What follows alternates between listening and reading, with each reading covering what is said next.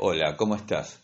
Bueno, eh, quiero compartirte la lectura de un capítulo de la Biblia, es Isaías 40. En principio había pensado compartirte solamente una parte de este capítulo, pero después de leerlo me di cuenta que sería interesante compartirlo completo. Es un hermoso capítulo. Generalmente en este capítulo nos acordamos de los tres últimos versículos, porque los compartimos o los meditamos cuando tenemos una necesidad de ánimo, de consuelo, de aliento. Pero todo el capítulo tiene un panorama de un Dios incomparable. Por eso me gustaría compartirlo con vos en este día. Dice así Isaías 40, comenzando desde el versículo 1. El título de este capítulo en la Biblia, Reina Valera 1960, es Jehová consuela a Sión. Consolaos, Consolaos, pueblo mío, dice vuestro Dios. Hablad al corazón de Jerusalén, decidle a voces que su tiempo es ya cumplido, que su pecado es perdonado, que doble ha recibido de la mano de Jehová por todos sus pecados. Vos que clama en el desierto, preparad camino a Jehová, enderezad calzada en la soledad a vuestro Dios, todo valle sea alzado, y bájese todo monte y collado, y lo torcido se enderece, y lo áspero se allane, y se manifestará la gloria de Jehová, y toda carne juntamente la verá, porque la boca de Jehová ha hablado. Voz que decía da voces, y yo respondí, ¿qué tengo que decir a voces? Que toda carne es hierba, y toda su gloria como flor del campo. La hierba se seca, y la flor se marchita, porque el viento de Jehová sopló en ella ciertamente como hierbas el pueblo. Sécase la hierba, marchítase la flor, mas la palabra de nuestro Dios permanece para siempre. Súbete sobre un monte alto, anunciadora de Sión. Levanta fuertemente tu voz, anunciadora de Jerusalén. Levántala, no temas. Di a las ciudades de Judá, ved aquí al Dios vuestro. He aquí que Jehová el Señor vendrá con poder, y su brazo señoreará. He aquí que su recompensa viene con él, y su paga delante de su rostro. Como pastor apacentará su rebaño. En su brazo llevará los corderos, y en su seno los llevará. Pastoreará suavemente a las recién paridas. ¿Quién midió las aguas con el hueco de su mano? Y los cielos con su palmo. Con tres dedos juntó el polvo de la tierra, y pesó los montes con balanza, y con pesas los collados. ¿Quién enseñó al Espíritu de Jehová? ¿O le aconsejó enseñándole? ¿A quién pidió consejo para ser avisado? ¿Quién le enseñó el camino del juicio? ¿O le enseñó ciencia? ¿O le mostró la senda de la prudencia? He aquí que las naciones le son como la gota de agua que cae del cubo, y como menudo polvo en las balanzas le son estimadas. He aquí que hace desaparecer las islas como polvo. Ni el Líbano bastará para el fuego, ni todos sus animales para el sacrificio. Como nada son todas las naciones delante de él, y en su comparación serán estimadas en menos que nada, y que lo que no es. ¿A qué pues haréis semejante a Dios? ¿O qué imagen le compondréis? El artífice prepara la imagen de talla. El platero le extiende el oro y le funde cadenas de plata. El pobre escoge, para ofrecerle, madera que no se apolille. Se busca un maestro sabio que le haga una imagen de talla que no se mueve. ¿No sabéis? ¿No habéis oído? ¿Nunca os han dicho desde el principio? ¿No habéis sido enseñados desde que la tierra se fundó? Él está sentado sobre el círculo de la tierra, cuyos moradores son como langostas. Él extiende los cielos como una cortina, los despliega como una tienda para morar. Él convierte en nada a los poderosos y a los que gobiernan la tierra hace como cosa vana, como si nunca hubieran sido plantados como si nunca hubieran sido sembrados, como si nunca su tronco hubiera tenido raíz en la tierra. tan pronto como sopla en ellos se secan y el torbellino los lleva como jarasca. ¿A qué pues me haréis semejante o me compararéis? dice el santo. Levantad en alto vuestros ojos y mirad quién creó todas las cosas. Él saca y cuenta su ejército. A todas llama por sus nombres, ninguna faltará. Tal es la grandeza de su fuerza y el poder de su dominio. ¿Por qué dices, oh Jacob, y hablas tú, Israel, mi camino está escondido de Jehová y de mi Dios pasó mi juicio? ¿No has sabido, no has oído que el Dios eterno Jehová, el cual creó los confines de la tierra? No desfallece ni se fatiga con cansancio, y su entendimiento no hay quien lo alcance. Él da fuerza, Él da esfuerzo al cansado y multiplica las fuerzas al que no tiene ningunas.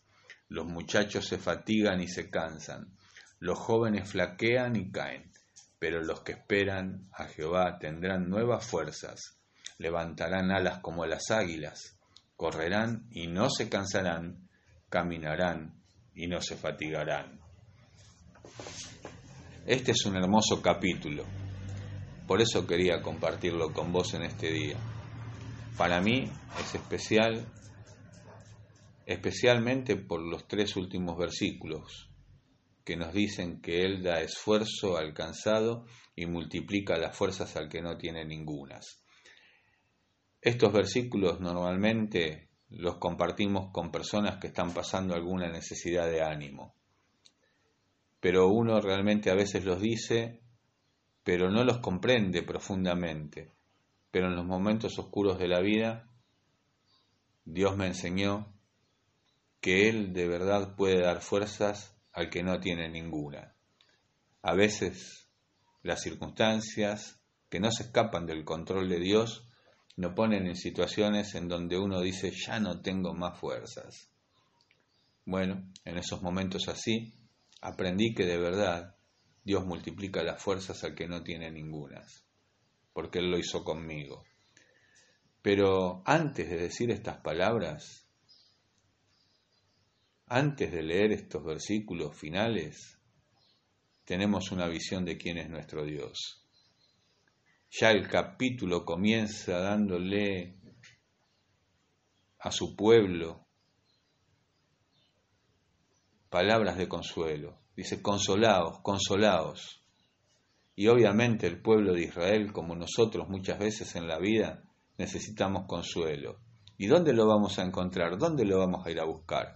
A veces encontramos consuelo en los amigos, a veces en la familia, a veces en un ser cercano que apreciamos de una manera especial.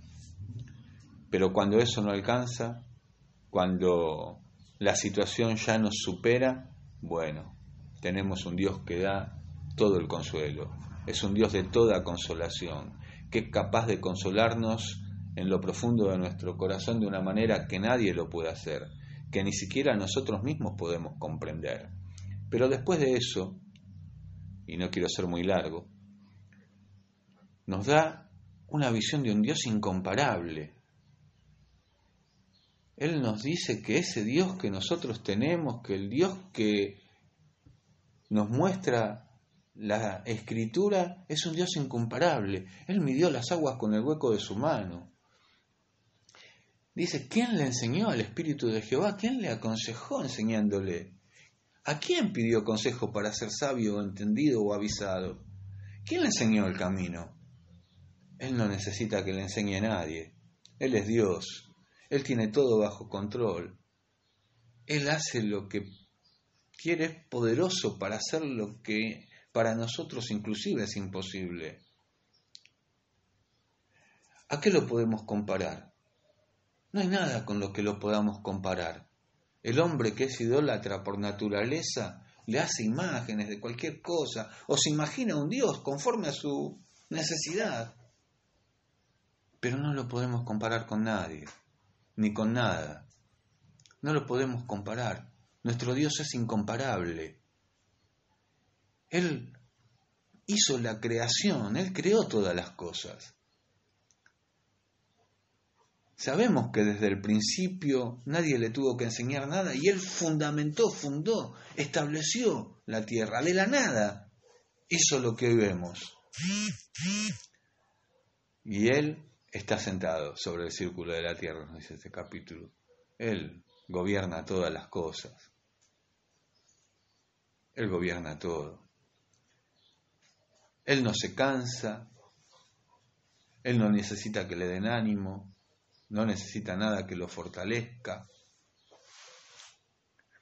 Ni siquiera nosotros podemos entender cuáles son sus caminos, no podemos alcanzar el conocimiento y el entendimiento que Él tiene. Por eso muchas veces no comprendemos ni el por qué ni el para qué de lo que nosotros estamos viviendo. Porque no podemos comprender la mente de Dios con nuestra mente tan finita ni entender cuáles son sus planes y qué es lo que Él va a hacer. Pero sabemos que tenemos que tener algo, confianza. Pero también sabemos que este Dios es incomparable. No lo podemos comparar con nada. Y Él puede cumplir lo que dice al final de este capítulo darnos esfuerzo cuando estamos tremendamente cansados.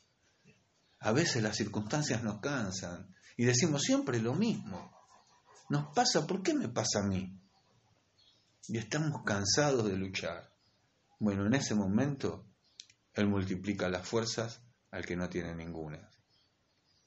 Los jóvenes se fatigan, se cansan, los jóvenes flaquean y caen, pero los que esperan a Jehová tenemos que esperar a nuestro Dios con confianza. Esos que esperamos a Dios, expectantes, con confianza, tendrán nuevas fuerzas. Levantarán alas como las águilas, correrán y no se cansarán, caminarán y no se fatigarán. Lo que yo pueda decir no tiene ningún valor, no es tan importante pero me gustaría que veas lo que sí es importante. Lo importante no es lo que yo diga de este capítulo, lo importante es lo que Dios dice en este capítulo, sus palabras. Medítalo, léelo, saca tus propias conclusiones, ora al Señor, pedile que te muestre, que te enseñe, que te dé el mensaje que Él quiere comunicarte. Estoy orando esperando que el Señor te ayude a través de su palabra y Él te guíe en todo el proceso que estás viviendo. Te amo con todo mi corazón.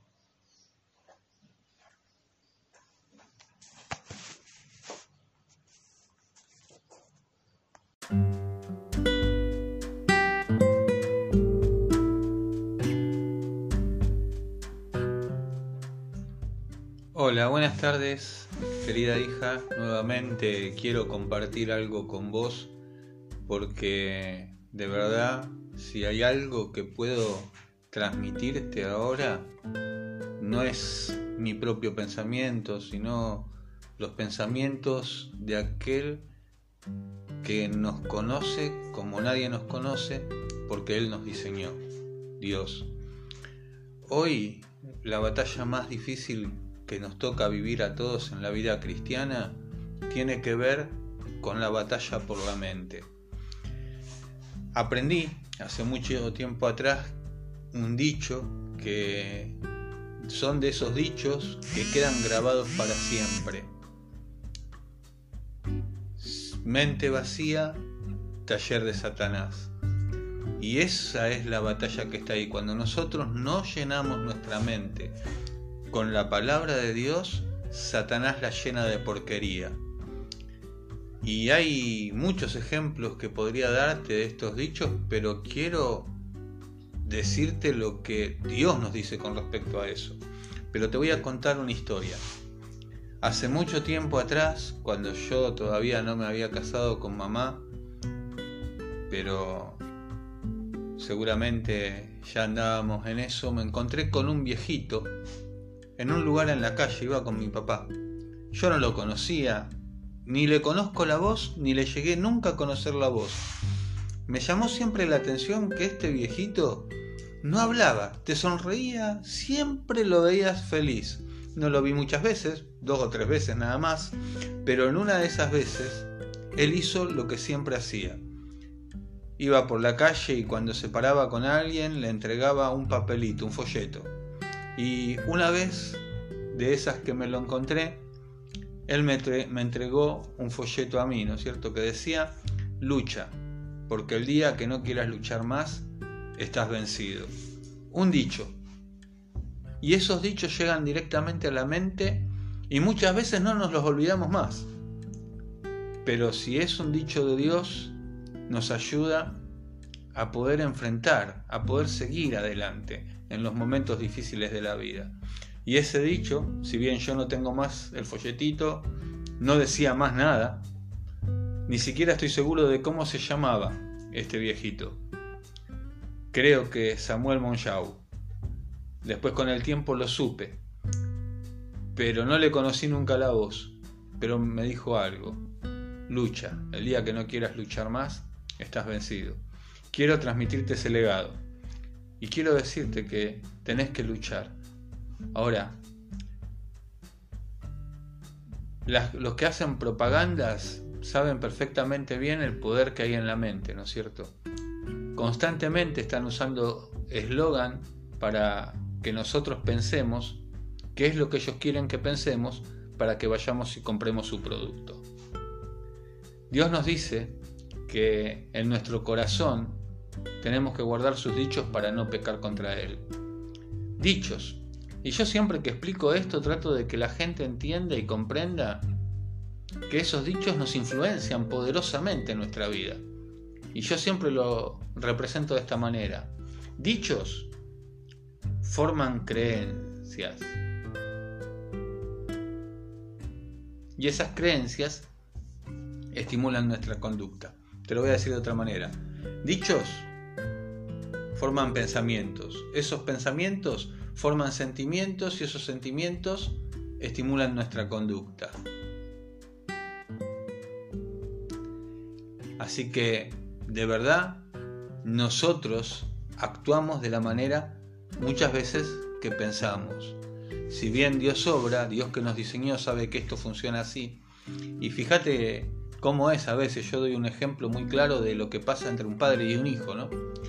Cuando el hijo es chiquitito muchas veces vas a ver o habrás visto o probablemente vas a ver o te enteraste o escuchaste en la experiencia de alguien que quizás le dan un vaso de vidrio a ese chico o algo que no quieren que se rompa y fa, se cae al piso el vaso de vidrio, el chico lo hizo chicle contra el suelo y vas a ver que el papá inmediatamente le dice, uh, qué tonto que sos, ¿cómo vas a hacer eso? ¿No podés tener ni siquiera un vaso en la mano? Y bueno, dicho, ¿eh? ese dicho va directamente a la mente de ese chico. ¿Y qué va a pensar ese chico? Uh, yo soy un tonto. ¿Cómo se va a sentir? Uh, como un tonto, con el tiempo, ¿no es cierto? A través de la repetición de ese dicho. ¿Y cómo va a actuar? Como un tonto. Muchas veces nos quejamos de cómo actúan los niños, los adolescentes y los jóvenes hoy en día. Pero mucho de eso no tendrá que ver con los dichos que nosotros permitimos que vayan a sus mentes, que forman sentimientos que estimulan sus conductas.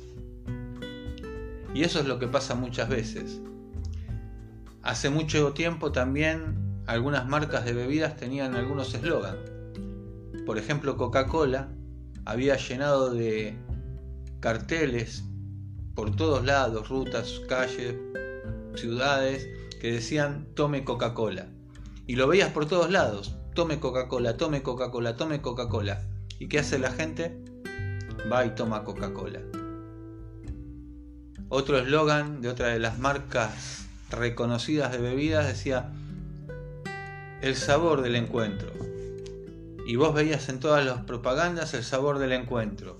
¿Y qué hacía la gente cuando se juntaban? Y hasta el día de hoy perdura, pero ya con otras marcas. Se juntan y compran una cerveza Quilmes. ¿Por qué? El sabor del encuentro. Y mucho, mucho, mucho de esto ha influenciado. Entonces hoy en día una de las cosas que nosotros intencionalmente tenemos que hacer es influenciar nuestras mentes con la palabra de Dios. Porque si nosotros no le influenciamos con la palabra de Dios, el diablo nos va a hacer pensar cualquier cosa. Por eso la Biblia nos dice, en mi corazón, el salmista nos dice, en mi corazón he guardado tus dichos, en mi mente y en mi corazón guardé tus dichos, para no pecar contra ti. No quiere decir que vamos a vivir una vida en donde nunca el pecado nos va a alcanzar. Muchas veces vamos a tener que confesar nuestro pecado, todos los días.